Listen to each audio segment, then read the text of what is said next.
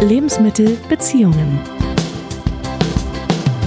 Vier Buchstaben, die für sechs Begriffe stehen. BDSM. Viele von uns haben vielleicht eine vage Ahnung, was dazugehören könnte, haben schon mal was drüber gelesen, vielleicht auch den einen oder anderen Film gesehen, aber was gehört denn wirklich alles dazu?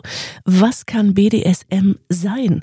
Es gibt zig verschiedene Spielarten, das ist ein ganz großes Feld, aber worauf stehen viele Menschen wirklich? Und wie lässt sich das in der Partnerschaft kommunizieren, wenn einer von beiden das Bedürfnis hat, andere Dinge als bisher im Bett ausprobieren zu wollen.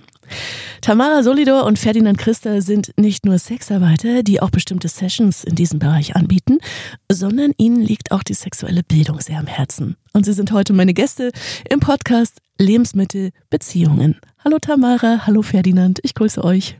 Hallo, liebe Franziska, danke für die Einladung. Hallo, freut mich sehr, dass wir wieder hier sein dürfen. Ja, mich auch. Es ist ein Thema, von dem ich ehrlich sagen muss, habe ich wenige Berührungspunkte, aber umso spannender, weil ich finde, auch da lässt sich immer so wahnsinnig viel mitnehmen. Da, dafür liebe ich diesen Job. Hm, fangen wir mal an mit einer Begriffserklärung. BDSM, was heißt das? Also grundsätzlich ist BDSM ein Akronym, das zusammengezogen ist aus verschiedenen Wörtern. Das steht für Bondage und Disziplin, Dominanz und Submission und Sadismus und Masochismus. Daraus setzt sich sozusagen dieses Akronym erstmal zusammen. Ähm, und was gehört alles dazu? sehr viel und auch sehr viel mehr als äh, die Worte, die ich gerade gesagt habe. Im Grunde kann BDSM alles sein, was jetzt nicht der in Anführungszeichen klassische Vanille-Sex ist. Also alles, was irgendwie kinky ist, was ja mit bestimmten Vorstellungen, Spielzeugen oder was auch immer einhergeht, kann Teil vom BDSM sein. Und es ist nach meinem Verständnis vielmehr eine Frage der Herangehensweise an Sexualität und äh, wie man Sexualität umsetzen möchte, als jetzt irgendwelche festgelegten Praktiken oder Begriffe. Mhm. Genau, also Großen und Ganzen geht es halt um bestimmte sexuelle äh, Vorlieben und äh, Praktiken, die, wenn man jetzt so aus der Entstehung des Begriffes her guckt, auch wie Ferdinand gerade schon gesagt hat, eben ein bisschen vom Vanillesex abweichen. Und wenn man jetzt überlegt, was so die Entstehung des BDSM betrifft, im Grunde genommen äh, war das auch oder ist es auch heute noch so ein bisschen ähm, eine sogenannte Andersmachung von gelebten Sexualpraktiken. Mhm. Ähm, aber da können wir ja dann später im Diskurs auch noch ein bisschen dazu kommen. Ja, nun fangen wir alle irgendwann mal mit Vanillesex an, um im Bild zu bleiben. Also unser sexuelles Skript entwickelt sich, das geht schon ganz früh los. Wann waren denn eure ersten Berührungspunkte, dass ihr gesagt habt, okay, dieses Programm, das, das reicht uns nicht aus, wir wollen irgendwie mehr. Und also wann hat das begonnen bei euch? Tatsächlich hat das bei mir schon sehr früh begonnen, ohne dass es mir wirklich bewusst gewesen wäre. Bewusst geworden ist es mir erst sehr viel später, als ich dann ähm, Theaterwissenschaft studiert habe. Und äh, während des Theaterwissenschaftsstudiums habe ich mich viel mit Performancekunst auseinandergesetzt und vor allem mit Körperperformances, mit Schmerzperformances, äh, mit Performances, die Modifizierungen am Körper vornehmen und habe darüber dann eine Lektüre, die ich auch heute, wenn das Buch schon ein wenig in die Jahre gekommen ist, immer wieder sehr empfehle, die Geschichte des Schmerzes gelesen. Und erst über dieses Buch hinweg habe ich sozusagen begriffen, ach Moment mal, stimmt ja. Ich selber finde es ja gut, äh, wenn ich beim Sex zum Beispiel auch äh, Schmerzkomponenten für mich mit einziehen kann. Ich finde es total gut, wenn ich äh, bei meinen sexuellen Praktiken und Vorlieben ähm, Machtgefälle und Machtspiele mit einbaue. Und erst darüber hinaus ist mir dann sozusagen im Nachhinein bewusst gewesen, dass ich das eigentlich schon immer gut fand und dass ich das gern ähm, ausbauen möchte. Mhm. So bin ich dazu gekommen, ja. Mhm. Ich bin da relativ spät eigentlich erst vor ein paar Jahren so ohne großes Zutun meinerseits reingerutscht. Also ich war auch lange Zeit ein äh, glühender Verfechter des äh, klassischen Vanillesex. und finde das auch nach wie vor häufig die am wenigsten anstrengende Form der Sexualität, wenn man einfach einen langen, langen Tag hatte. Ja. Aber es hat sich dann doch rausgestellt, dass so in der alltäglichen Sexualität sich immer mehr auch erst unbemerkt Dinge eingeschlichen haben, die darüber hinausgehen. Mhm. Und ich habe ja auch als äh, klassischer Escort angefangen und auch in dem Bereich festgestellt, dass plötzlich immer mehr so Anfragen zu bestimmten Rollenspielen, zu bestimmten Praktiken kamen, wo ich dann auch erst hinterher mal drüber nachgedacht habe und gemerkt habe, Moment mal, eigentlich ist das hier schon was anderes. Mhm. Und hatte auch eine falsche Vorstellung davon, was BDSM eigentlich ist und äh, wie das abläuft. Und bin dann auch über Freunde aus der Szene erstmal ähm, zu so einem klassischen Workshop gekommen, zu einem BDSM-Workshop, um erstmal so ein bisschen rauszufinden, was mag ich daran, was reizt mich daran, was kann ich alles machen. Und äh, so bin ich eigentlich eher reingerutscht und habe irgendwann festgestellt, meine Sexualität hat sich offensichtlich verändert, ohne dass ich das wirklich wahrgenommen habe und bin jetzt in dem Bereich irgendwie mit drin. Hm. Nun ist es ja so, viele sexuelle Fantasien, die Menschen bewegen und oder erotisch anregen, die haben so eine Dynamik von Macht, Ohnmacht, Hingabe, Unterwerfung, oben, unten oder nehmen und genommen werden. Gerade diese Themen Unterwerfung, Dominanz, die finden sich wirklich in etlichen heimlichen Fantasien von Menschen wieder, in Masturbationsfantasien.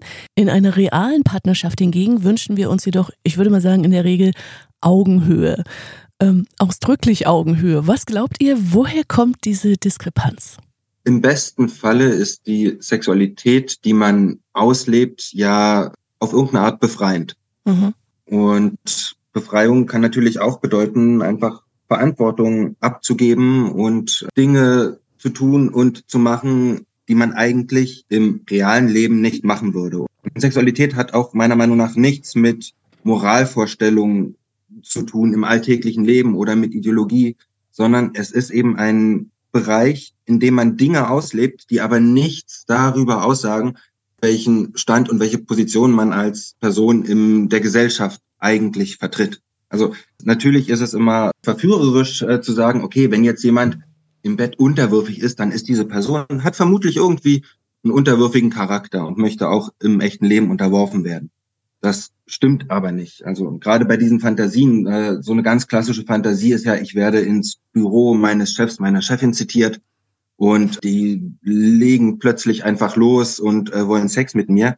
Das ist als Masturbationsfantasie natürlich eine klassische und ansprechende Fantasie, aber niemand will ja tatsächlich, dass das so ohne Konsens im realen Leben stattfindet. Deswegen ist Sexualität einfach ein Bereich, in dem man Dinge auslebt und auch Triebe und animalische Seiten an sich rauskommen lassen kann, die ohne diese Moralvorstellungen und äh, gesellschaftlichen Zusammenhänge funktioniert, ohne dass es diese Zusammenhänge negiert oder diese Vorstellungen negiert. Die sind natürlich wichtig und richtig.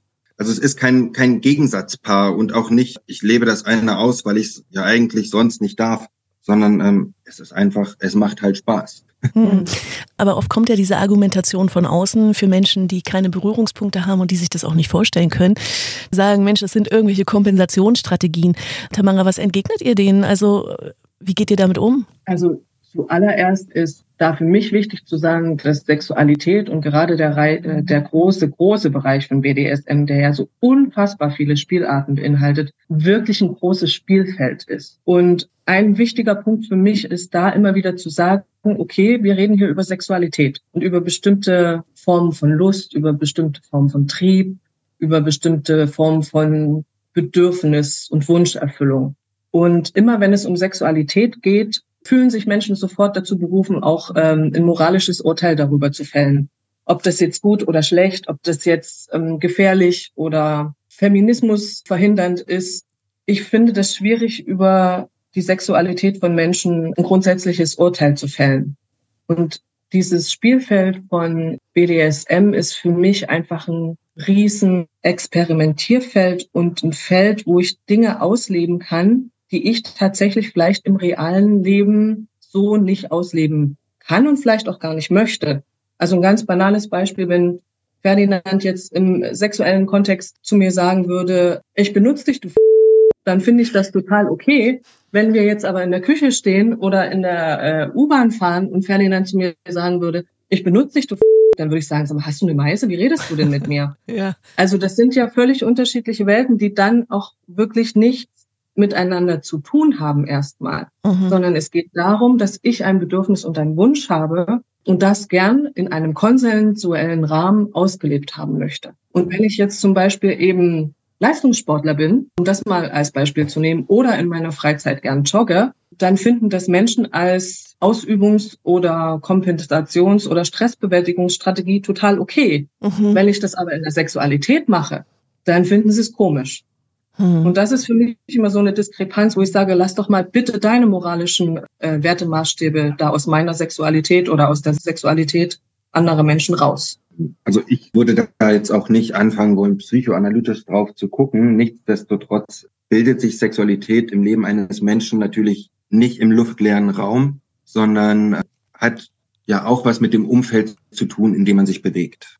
Und auch da ist es zu kurz gedacht, wenn man sagt, du kompensierst mit deiner Sexualität irgendwas, was in der Gesellschaft nicht richtig läuft oder womit du Probleme hast. Und deswegen ist das schlecht, dass du das tust, sondern auch da ist es ein total befreiender Aspekt, sich auf diese Art und Weise mit der Gesellschaft, in der man lebt, auseinanderzusetzen und festzustellen, ich kann Dinge mit Lust und äh, mit Verlangen füllen und damit äh, für mich zu einer positiven Sache machen. Und das ist ein wichtiger Aspekt, glaube ich, von Sexualität, gerade wenn es in diesen Kinky-Bereich geht, wenn es jetzt zum Beispiel um Erniedrigung geht. Hm. Natürlich möchte niemand im äh, echten Leben ständig erniedrigt werden. Wir leben aber in einer Gesellschaft, in der Menschen ständig erniedrigt werden auf die eine oder andere Form. Und diese Erfahrung mit Lust zu füllen und für sich selbst auch mit einem positiven Element zu füllen, äh, kann sehr wohl befreiend sein und kann auch dabei unterstützen, die alltägliche Erniedrigung, die wir erfahren, besser zu verarbeiten. Mhm. Ich habe vor ein paar Jahren ähm, einen Mann kennengelernt, beziehungsweise war näher mit ihm in Kontakt und allerdings nur verbal und äh, der hat mich in seine Welt eingeführt. Also das war sozusagen ein Mensch, der das auch aktiv gelebt hat und ich weiß noch, mir haben so die Ohren geschlackert und ich dachte, was erzählt er mir denn da alles? Also waren da sehr offen.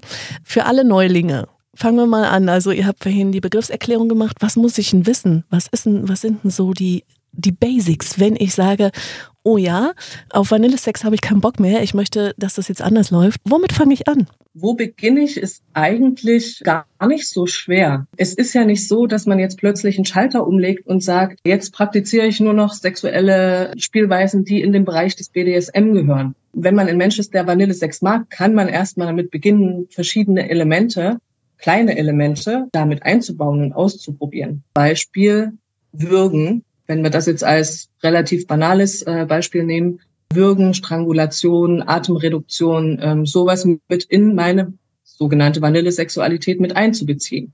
Und schon habe ich ein Element, was man eigentlich eher so im BDSM-Bereich praktiziert, mit in meine real gelebte, schon existierende Sexualität übernommen. Ohne dass ich da großartig irgendwelche Schulungen oder Lexika oder was auch immer wälzen musste, sondern ich kann viele Dinge wirklich einfach spielerisch ausprobieren, wenn ich eine Partnerperson habe, mit der ich das zum Beispiel auch konsensuell besprechen kann. Mhm. Ähm, Im Grunde genommen ist es wie in jeder gelebten ähm, Sexualität. Ich sollte mir über meine Bedürfnisse und Wünsche klar werden, die kommunizieren und mit einem konsensfähigen Menschen einfach wirklich ausprobieren. Mhm. Ganz banal. Aber da fängst doch schon an. Also, was will ich denn? Das, die, die Frage die ist. Grundfrage. ich glaube, die Frage ist oft gar nicht so einfach. Und gerade Würgen, also empfinde ich jetzt als, äh, wenn ich damit beginne, ich habe keine Ahnung, super, erscheint mir jetzt erstmal super gefährlich. Da würde ich sagen, okay, ich fange jetzt erstmal an und lass mir irgendwie meine Hände äh, festbinden. Das erscheint für mich jetzt erstmal als weniger gefährlich, weil ich weiß ja nicht, was mein Gegenüber macht. Ja, Ferdinand, du wolltest gerade was sagen. Ja, ich musste auch schmunzeln, als Tamara äh, direkt mit dem Beispiel Würgen um die Ecke bringt, als, als, als niedrigschwellige äh, Spielart, die man ja mal so ausprobieren kann. Ich äh, würde da auch an Beispiele denken, wie zum Beispiel Rollenspiele. Rollenspiele nehmen einen riesigen Bereich ein im BDSM, sind total wichtig. Und Rollenspiele sind was, womit man ganz einfach anfangen kann. Und vor allem, äh, die auch sehr oft dazu einladen, dass man mal über sich lacht währenddessen. Und das ist natürlich immer ein sehr einfacher Einstieg. Oder fesseln oder äh, auch schlagen. Das ist dann natürlich für viele jetzt erstmal auch wieder, oh Gott, oh Gott, schlagen tut ja weh und äh, ist voller Gewalt. Aber ähm, auch da kann man sich ja langsam antasten an die Dinge, die man mag oder die man nicht mag. Und das sind so ganz klassische Elemente, die man einbauen kann. Und ich glaube, dass wenn Leute drüber nachdenken, entweder wie sie ihre Sexualität leben oder was sie, während sie Sex haben, gerne machen würden, aber sich vielleicht nicht trauen oder nicht trauen, drüber zu reden, dass man da schon schnell feststellt, eigentlich sind das schon kinky Elemente, die irgendwie auch zum BDSM zählen können. Mhm. Da hat man ja dann so einen Ansatzpunkt, wo man überlegen kann, was reizt mich daran, was finde ich daran gut. Also zum Beispiel beim Schlagen finde ich äh, die Schmerzen gut oder finde ich es gut, so ausgeliefert zu sein. Und dann kann man in die jeweilige Richtung weitergehen. Aber natürlich ist es damit verbunden, dass man drüber nachdenken muss und das kann anstrengend sein. da führt kein Weg dran vorbei. Ja, aber dann, dann lasst es uns mal vielleicht drehen. Wenn ihr mit Kunden arbeitet, was kommen denn da so, ist wahrscheinlich auch bunt quer durch den Gemüsegarten, aber was kommen denn da so für Wünsche? Was ist denn in der Häufigkeit vielleicht prägnant? Also wenn wir jetzt über den Bereich ähm, BDSM als sexuelle Dienstleistung sprechen, ist es ja nochmal eine ganz andere Geschichte oder gibt es sehr viele Unterschiede zu, ich lebe BDSM im privaten Bereich. Mhm. Und im Dienstleistungsbereich kommt es auch wirklich sehr darauf an, in welchem Bereich ich da arbeite, ob ich jetzt als sogenannte unberührbare dominante Person arbeite mhm. oder ob ich als, wie ich zum Beispiel Bezahllady arbeite, die durchaus berührbar ist oder als äh, sogenannte Sub. Das ist wirklich super unterschiedlich. Aber Rollenspiele nehmen bei mir zum Beispiel einen sehr großen, großen Anteil ähm, ein. Bestimmte Formen von sogenannten Impact Play, also ähm, bestimmte Formen von Schlagen. Ein ganz großer Bereich ist Natursektspiele, Spiele mit Körperflüssigkeiten. Echt, ähm, ja? Das, ja, das nimmt bei mir sehr, sehr viel ein. Und tatsächlich so von der Struktur her sehr viele Dinge, die eben, wie du vorhin schon eingangs erwähnt hast, mit Machtgefügen und Machtstrukturen und Hierarchien untereinander ähm, zu tun haben. Also das nimmt bei mir wirklich einen sehr großen Prozentsatz ein. Mhm. Bei den Anfragen ist erstmal sehr häufig eine Sprachlosigkeit prägnant. Also äh, die Anfragen, die oft kommen, sind, was machst du alles?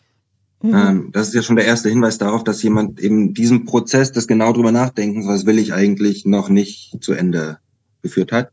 Und ansonsten ist bei mir sehr viel auch Rollenspiel, ähm, sehr viel Erniedrigung und Natursekt, äh, wie Tamara gerade gesagt hat, ist wirklich ein großer Klassiker. Ja, das, staune gerade. Das ist sehr, sehr weit verbreitet. Also es ist wirklich sehr äh, verbreitet. Ja. Sehr, sehr weit verbreitet.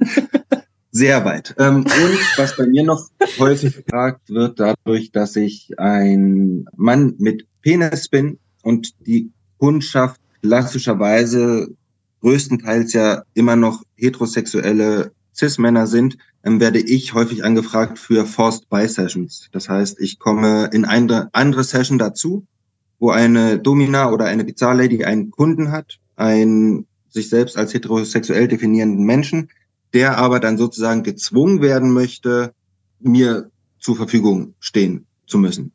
Also klassischerweise muss er mir dann einblasen oder manchmal auch äh, Analverkehr. Okay. Das kommt bei mir auch sehr oft. Aber wenn wir es jetzt mal wieder ins heimische Schlafzimmer hieven, ja. Ich stelle mir jetzt gerade den Klassiker vor. Das Pärchen ist schon eine Weile zusammen. Vanillesex ist irgendwann langweilig geworden. Und meist ist es ja so, dass beide irgendwie so eine Idee haben von, wie geht's denn noch? Ja drüber sprechen ist, ist so der Tipp. Aber wie fange ich das an? Mal ganz ehrlich. Also ich habe meinen Partner, meine Partnerin so und so kennengelernt. Die Sprachlosigkeit ist ja so schon da und, und viele schaffen es ja auch nicht irgendwie zu sagen, wo sie gern berührt werden wollen. Wie kriege ich denn das übersetzt? Es gibt keinen leichten Weg, kann ich da nur sagen, weil an irgendeiner Form von Kommunikation kommt man nicht vorbei. Ja. Also ob ich jetzt der Person, ob ich mit der Person einen bestimmten Porno anschaue, ob ich mit der Person tatsächlich verbal drüber spreche, ob ich während des, ich sage jetzt in Anführungsstrichen, ähm, üblichen Programms plötzlich andere Dinge beginne, muss ich ja dann auch irgendwie drüber reden, was ich da jetzt plötzlich tue oder was meine Idee ist. Mhm. Also man kommt in dem Sinne wirklich nicht darum, das in irgendeiner Art und Weise zu verbalisieren und zu kommunizieren. Noch dazu, wenn man sicher gehen möchte, dass das, was dann vielleicht eventuell daraus folgt, auch konsensuell mhm. passiert. Mhm. Ich kann ja jetzt nicht einfach währenddessen, um mal wieder das schöne Beispiel des Würgens zu nehmen, plötzlich unabgesprochen damit anfangen, während des üblichen Programms jemanden zu würgen. Weil mhm. verständlicherweise sorge ich dafür für eine riesen Irritation. Was soll das jetzt plötzlich werden? Mhm, ähm, ich habe ja vorher gar nicht gefragt, ob das für die Person überhaupt okay ist und kann mhm. damit vielleicht noch viel größere Probleme verursachen, Also tatsächlich einfach mal einen bestimmten Wunsch zu formulieren. Und ich fürchte, ja, es gibt da keinen einfachen Weg. Es ist ja leider so, dass wenn man in einer Beziehung ist, dass dann häufig sich Muster einstellen, die sehr schwer sind aufzubrechen. Und vor allem ist es natürlich auch schambehaftet, plötzlich vielleicht nach Jahrzehnten anzufangen, über den Sex zu sprechen, den man hat, wenn man nie drüber gesprochen hat. Ja. Aber man kann sich ja vor Augen halten, dass erstens, wenn man sich überwunden hat, darüber zu sprechen, es sich danach eigentlich gut anfühlt. Und auch wenn man seine Sexualität weiterentwickelt hat, man rückblickend immer sagt, bin ich froh, dass ich das gemacht habe. Also, dass es sich lohnt. Und außerdem, im Grunde ist es ja ganz einfach, es gibt ja nur vier Möglichkeiten, vor denen man steht, wenn man was möchte, sexuell. Entweder man redet nicht drüber und man macht's nicht, dann kriegt man es auch nicht. So ist es dann halt. Oder man redet drüber mit der Partnerperson, man überwindet sich und die Person findet's gut, dann kriege ich es auch. Oder sie findet es nicht gut und dann gibt's noch zwei andere Möglichkeiten. Ich rede mit der Person, ob ich mir das bei jemand anderen holen kann und darf und mach's dann. Oder ich hole mir das heimlich bei einer mhm. anderen Person, mhm. ohne mit meinem Partner, meiner Partnerin darüber gesprochen zu haben. Mhm. Das sind vier Möglichkeiten, die man hat. Und für eine von diesen vieren muss man sich entscheiden. Und die Entscheidung muss man aber fällen. Mhm. Was glaubt ihr? Ich kann mir nicht vorstellen, dass das so oft passiert. Das heißt, viele, die, die vielleicht auch gerne das mit ihrem Partner, mit ihrer Partnerin ausleben würden, buchen dann euch, weil sie sich nicht trauen. Jein, das würde ich jetzt nicht so zu 100 Prozent äh, unterschreiben, weil es tatsächlich auch viele Dinge gibt, die man gerade mit der eigenen Partnerperson gar nicht ausleben möchte oder auch wirklich nicht kann, weil es eben zum Beispiel eine Person ist, zu der man eine emotionale Bindung hat, mit der man bestimmte Formen von Beziehung und Leben teilt und das zum Beispiel gar nicht zu der Form von Fetisch oder King oder was ich mir vorstelle passt. Also es gibt alle Varianten davon, dass Menschen das mit der Partnerperson nicht ausleben wollen oder auch wirklich nicht können. Das gibt es in jeder Variation. Und dann besteht eine Möglichkeit darin, uns zu buchen oder eben in der sogenannten freien Wildbahn zu schauen, ob ich eine Person finde, mit der sich das so auch konsensuell ausleben lässt. Aber die unaufwendigere und die sicherere, würde ich jetzt sagen, äh, Version wäre, uns zu buchen. Ja.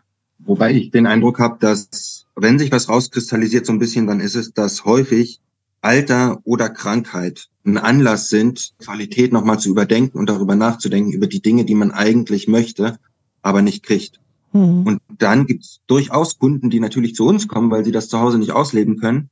Aber zumindest nach meiner Erfahrung und bei mir ist es so, dass sehr viele darüber mit ihren PartnerInnen gesprochen haben und die dann auch wissen, dass sie sich das woanders holen. Ah ja, okay. Hm. Was würdet ihr sagen, ist wahrscheinlich ähnlich wie beim Escort. Äh, eine bestimmte Klientel kann man gar nicht festmachen, oder?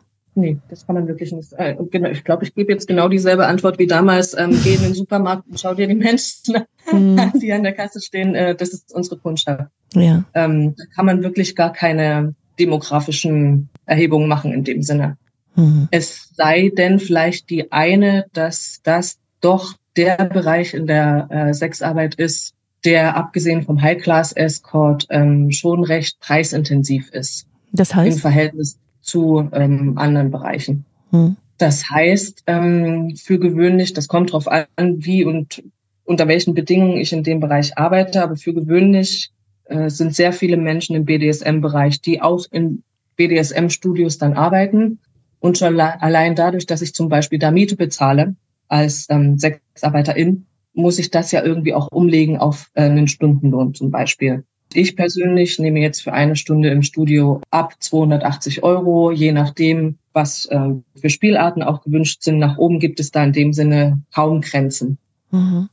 Unter 150 Euro für eine Stunde wird man in dem Bereich kaum etwas finden. Mhm. Ähm, weil ja die Frage war, äh, wer bucht das, wer geht dahin? Man muss trotzdem aber ehrlicherweise sagen, dass auch in diesem Bereich der Großteil der Gesamtkundschaft männlich ist, mhm. nach wie vor, obwohl es mehr weiblich gelesene Menschen sind, die das in Anspruch nehmen als im klassischen Escort-Bereich. Mhm. Und auch gerade der BDSM-Bereich wirklich, glaube ich, für Frauen sehr viele Möglichkeiten bietet, sich in einem sehr sicheren Umfeld in dieser Richtung auszuprobieren. Gibt es denn Sachen, bei denen ihr sagt, nö, das mache ich nicht? Also wenn jetzt Kunden kommen mit speziellen Anliegen, wo ihr sagt, also dafür stehe ich nicht zur Verfügung. Ja, total. Die gibt es in jedem Bereich. Also ob ich jetzt im BDSM-Bereich arbeite oder als klassisches Escort oder in der Sexualbegleitung, die gibt es auf jeden Fall in jedem Bereich. Und das hat einfach was mit persönlichen Grenzen zu tun oder mit Dingen, die man vielleicht tatsächlich wirklich nicht mag mhm. oder die man vielleicht auch ganz banal nicht kann. Mhm. Also rein praktisch vom Handwerk her zum Beispiel. Ne? Also ich biete mehr Sachen nicht an, als dass ich anbiete. Was damit auch zusammenhängt, dass der Bereich BDSM so wahnsinnig groß ist und es natürlich auch ähm, Spezialisierungen gibt, äh, die man da vornimmt. Und wenn jetzt jemand Needleplay sucht oder ähm, Erklär mal bitte. Alles, was mit Nadeln und Spritzen zu tun hat und okay. auch tatsächlich dann unter die Haut geht, mhm. ähm, biete ich nicht an, weil erstens kann ich nicht und zweitens kann ich mich nicht überwinden, das zu lernen, weil das ist für mich einfach ganz furchtbar. Ich kann verstehen, dass andere das gut finden. Ich finde es ganz furchtbar und will das nicht für mich. Kann ich nicht anbieten. Oder auch Bondage. Ein ganz klassisches Ding. Natürlich fessel ich Leute ein bisschen, aber so richtige Bondage-Sessions habe ich kein Interesse dran. Bis man da hingekommen ist, dass man das richtig, richtig gut kann, was man da lernen muss, da muss man wirklich begeistert von sein und da ist es mir einfach zu langweilig. Ähm, nun gibt es ja auch solche Geschichten, die sind so 24-7. Also das heißt, Menschen leben das nicht nur in der Sexualität, sondern übertragen das auf ihren Alltag. Könnt ihr mal einen näheren Einblick geben?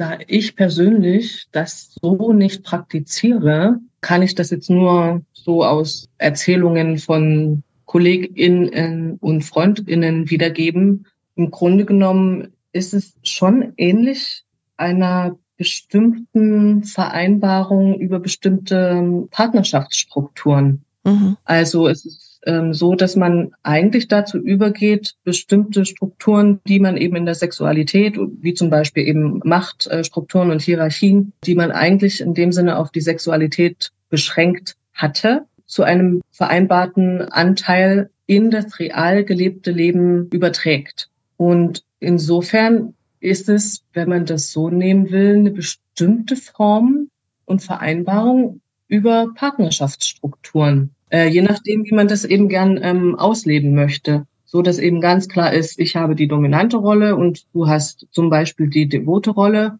Und innerhalb dieser ähm, Abgrenzung darfst du bestimmte Dinge nur, wenn ich es dir gestatte, oder bestimmte Dinge in unserer Beziehung finden nur innerhalb sehr festgesteckter äh, Parameter fest. Ist aber dann wirklich vorher ganz genau konsensuell so besprochen worden. Hm. Nicht, dass jetzt irgendjemand auf die Idee kommt, meine toxische Beziehung ist ja. BDSM. ähm. Ja, ja. ja, ja also ja. Ne, gerade in dem Bereich ist es super, super wichtig. Deswegen ist es ja auch so der Slogan ähm, schlechthin, äh, Safe, Staying, Consensual, ähm, dass ich mir sehr wohl vorher sehr gut Gedanken darüber mache, äh, was ich da tue, was das für Konsequenzen hat, dass ich dem sehr wohl wissend, was es auch für Risiken mit sich bringt und für Bedingungen mit sich bringt, äh, konsensuell zustimme. Ne, mhm. Also wie du gerade sagst, es hat nichts mit einer toxisch gelebten Beziehung zu tun. Ferdinand, du hast vorhin gesagt, es geht auch darum, Verantwortung abzugeben, ne? also äh, in der Sexualität. Könnte es nicht in sowas abrutschen? Das heißt, wenn ich das über Jahre lebe oder auch nur Monate und letztendlich immer jemanden habe, der für mich entscheidet und, und ich mich zurücknehme. Also ich stelle mir gerade den, den Wechsel in eine Normalität äußerst schwierig vor. Das ist da die Normalität. Also äh, wenn ich mir viele klassische Ehen angucke, die sind auch, ja, aber es ist ja so, man, man entwickelt zwangsläufig als Mensch in einer Beziehung bestimmte Muster. Und diese Muster wirken sich sehr häufig auch außerhalb dieser Beziehung auf mein Leben aus. Und irgendwann nimmt man auch häufig selbst nicht mehr wahr, dass man in bestimmten Mustern agiert. Mhm. Und ob das jetzt eine Beziehung ist, wo ich vorher ganz klar abgesteckt habe, wie auch immer gearteten Machtunterschieden oder was auch immer, dann ist das in der Sache kein Unterschied zu einer Beziehung, wo sich das einfach so eingeschliffen hat, dass die eine Person, wie man immer so harmlos sagt, die Hosen anhat in der Beziehung. Mhm. Und das wird als selbstverständlich von vielen Menschen wahrgenommen, dass es eine Person geben muss, die Hosen anhat, die die Entscheidung trifft. Und da ist es mir lieber, wenn das einmal klar durchdacht und äh, konsensuell abgesprochen wurde und im besten Falle ja dann auch immer wieder hinterfragt wird und vordergründig da ist als Ding, über das man nachdenkt, als wenn sich das so unterbewusst irgendwie einschleift. Ja, ja, ich wollte gerade sagen, also es fällt mir auch in ganz vielen Partnerschaften auf, dass es eben meist nicht möglich ist. Da fängt es für mich schon an. Es ist oft nicht möglich, mit einem aus, diesem, aus dieser Partnerschaft einen Wein trinken zu gehen abends, wenn der andere zum Beispiel da ist. Da wird gefragt. Oder dann ist ganz selbstverständlich, Samstag, Sonntag ist Family Time. Es wird aber auch nicht hinterfragt. Ja, natürlich kann das jedes Paar so machen, wie es möchte, aber ich denke dann auch immer, Mensch, wieso? Ihr seid doch zwei erwachsene Menschen. Und natürlich, wichtige Entscheidungen bespreche ich immer zusammen. Aber diese Abhängigkeit im Sinne von, ich kann nicht, weil mein Partner das vielleicht blöd finden könnte, da geht es für mich schon los. Ja, absolut. Also es gibt in dem Sinne ja äh, vor allem auch gerade heute noch in unserer heteronormativen, patriarchalen ähm, Gesellschaft, es gibt keine Beziehung, die nicht mit bestimmten Strukturen früher oder später irgendwann arbeitet, ob gewollt oder nicht. Und wie Ferdinand sagt, dann finde ich persönlich das viel gesünder, wenn man darüber tatsächlich nachdenkt und das auch verhandelt für die Beziehung und immer wieder verhandelt in der Beziehung und auch für mich jetzt zum Beispiel als befreundete Person äh, eines Menschen, der in so einer Beziehung ist, finde es doch viel leichter zu wissen, das sind die Parameter und so kann ich mit dieser Person darüber reden, als zum Beispiel so wie du jetzt sagst, man kann es gar nicht ansprechen, mhm. weil das Strukturen sind, die gar nicht klar sind und die nicht besprochen werden. Mhm. Mhm. Und insofern ist es für mich die bessere Alternative, es so zu handhaben, was nicht heißt, dass das nicht auch problematisch werden kann. Und mhm. äh, ein ganz großer Punkt bei dieser Sache und ein ganz wichtiger Punkt ist, ist, wenn wir jetzt einfach mal als Beispiel, es anschaulich zu machen, sagen, wir haben eine Beziehung, in der wurde vereinbart, der äh, eine Zweierbeziehung, ein Mann und eine Frau, und es wurde vereinbart, der Mann ist der dominante Part und die Frau ist der unterwürfige Part. Dann ist es ja trotzdem die Aufgabe des dominanten Parts, für den unterwürfigen Part tatsächlich da zu sein. Es, Dominanz bedeutet nicht, ich mache, was ich will, sondern mhm. Dominanz bedeutet ja in dem Fall, ich trage die Verantwortung für diesen mhm. Menschen und ich bin als dominanter Part dafür verantwortlich, dass wir beide eine gute Zeit haben. Es gibt auch sehr viel falsch verstandene Dominanz und da sind wir einerseits in klassischen Beziehungen, wo das nie formuliert wurde und andererseits aber auch im BDSM-Bereich gibt es viel falsch verstandene Dominanz. Da ist man aber kein Dom, da ist man einfach ein Arschloch, weil man ja diese Verantwortung trägt und tragen muss. Und das muss einem klar sein, dass es nicht darum geht, dass ich machen kann, was ich will, ja. sondern dass ich Verantwortung für beide übernehme oder wie viele auch immer beteiligt sind, die alle eine gute, sichere, konsensuelle Zeit haben sollen. Ja, da sind wir bei den Grundregeln. Lasst uns das nochmal zusammenfassen. Also klar, alle müssen mit dem einverstanden sein, was läuft. Sorge tragen, was gehört noch dazu?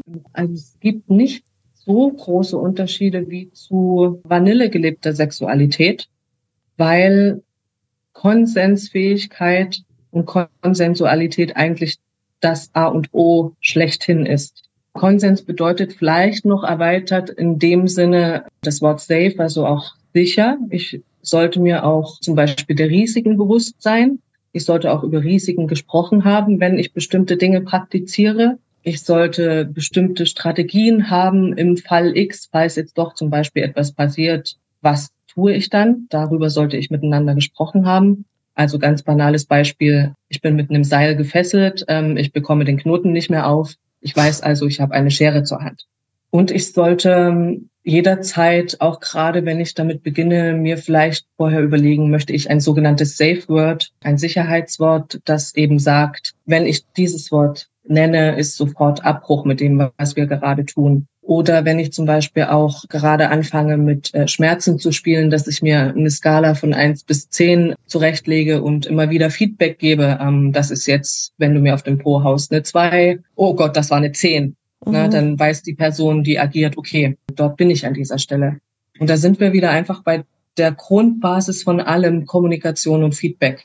Und es gibt auch viele Praktiken, da kann es nicht schaden, ein Grundverständnis für Körper und auch Erste Hilfe zu haben. Also, dass es bestimmte Anzeichen gibt am Körper, die darauf hinweisen, dass jetzt gerade innerhalb des Spiels was nicht mehr stimmt. Wenn ich die Person bin, die einer anderen Person den Atem abschneidet, sollte ich natürlich wissen, auf welche Dinge am Körper dieser Person ich achten muss, um zu sehen, ob es jetzt noch Lust ist oder ob es jetzt kritisch wird. Mhm. Also solche Dinge sollte man einfach auf dem Schirm haben. Grundsätzlich achte auf deinen anderen Menschen, mit dem du was machst, ist jetzt auch nicht BDSM-spezifischer ja. Hm. Wie sieht's aus mit Aftercare? Weil oft sind ja solche Sessions auch, also nicht nur, nehme ich an, körperlich ähm, herausfordernd, sondern auch psychisch. Ja, Aftercare ist für mich persönlich in den Bereichen ein ähm, sehr wichtiger Punkt. Auch einer, der jetzt einen größeren Stellenwert äh, hat, als jetzt zum Beispiel, wenn ich zu einem Escort, äh, klassischen Escort-Date äh, gehe. Weil, wie du schon sagst, es sind ähm, mitunter Sessions, ähm, die körperlich sehr anstrengend sind und oder äh, mental sehr anstrengend sind. Und gerade wenn ich jetzt zum Beispiel in einem ähm, Rollenspiel bin oder wenn ich ein Machtgefüge ähm, aufbaue, das starke hierarchische äh, Unterschiede erzeugt hat, wie zum Beispiel eben jemand ist jetzt wirklich sehr devot und wurde sehr erniedrigt, ähm, vielleicht auch in Verbindung mit ähm, körperlichen äh, Schmerzen und Anstrengungen, dann ist es absolut wichtig, die Person auch danach wieder aufzufangen und wieder ins Hier und Jetzt zu holen und zu gucken, wie geht's der Person körperlich, wie geht's der Person mental, vielleicht auch nochmal drüber zu sprechen, ähm, wie hast du das empfunden, wie war das für dich, ähm, brauchst du gerade irgendwas? Und da zum Beispiel ein guter Tipp, ähm, nicht so Fragen zu stellen wie, äh, also die einfach nur ein Ja oder Nein äh, mit sich bringen, sondern wirklich Fragen zu stellen, die die Person auch wieder sprechen lassen, darüber nachdenken lassen, wie es ihr eigentlich gerade geht. Weil es da sehr wichtig ist, dass ich, wenn ich die, ich sag jetzt, Schlafzimmertür wieder aufmache, weiß, okay, bin jetzt wieder in der realen, normalen Welt und genau dieses Machtgefüge existiert jetzt in dem Sinne nicht mehr die Augenhöhe tatsächlich wiederherstellen. Ich mache das dann auch so, dass ich häufig, bevor die Session losgeht, nochmal aus dem Raum rausgehe, dann neu in den Raum reinkomme. Das ist die Zeit der Session. Nach der Session gehe ich raus und komme dann wieder rein, so dass es ganz klar abgetrennt ist.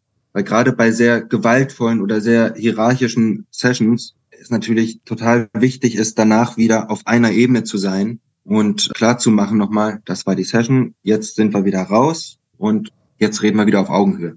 Das ist sehr wichtig. Und das ist auch vielen Menschen, die dann danach natürlich sehr erschöpft sind, total wichtig, um runterzukommen und wieder anzukommen im echten Leben. Und das ist auch einfach dann ein wichtiger Teil, der in der Form zur Session dazugehört, um so ein Gesamterlebnis, was auch tatsächlich gut für alle ist, äh, mitnehmen zu können. Also ich nehme mit, Verantwortung übernehmen, miteinander reden. In dem Sinne ein, ein großes Lernfeld und Übungsfeld. Absolut. Also du merkst, äh, dass äh, das Thema Kommunikation ploppt immer wieder auf. Ja. Es ist wie überall in der Sexualität. Man kommt um diese verpflichtete Kommunikation nicht drumherum. Ich danke euch, äh, Ferdinand, Tamara, für eure Offenheit und für eure Einblicke. Und ähm, bin gespannt, wer sich angesprochen fühlt und vor allem wie.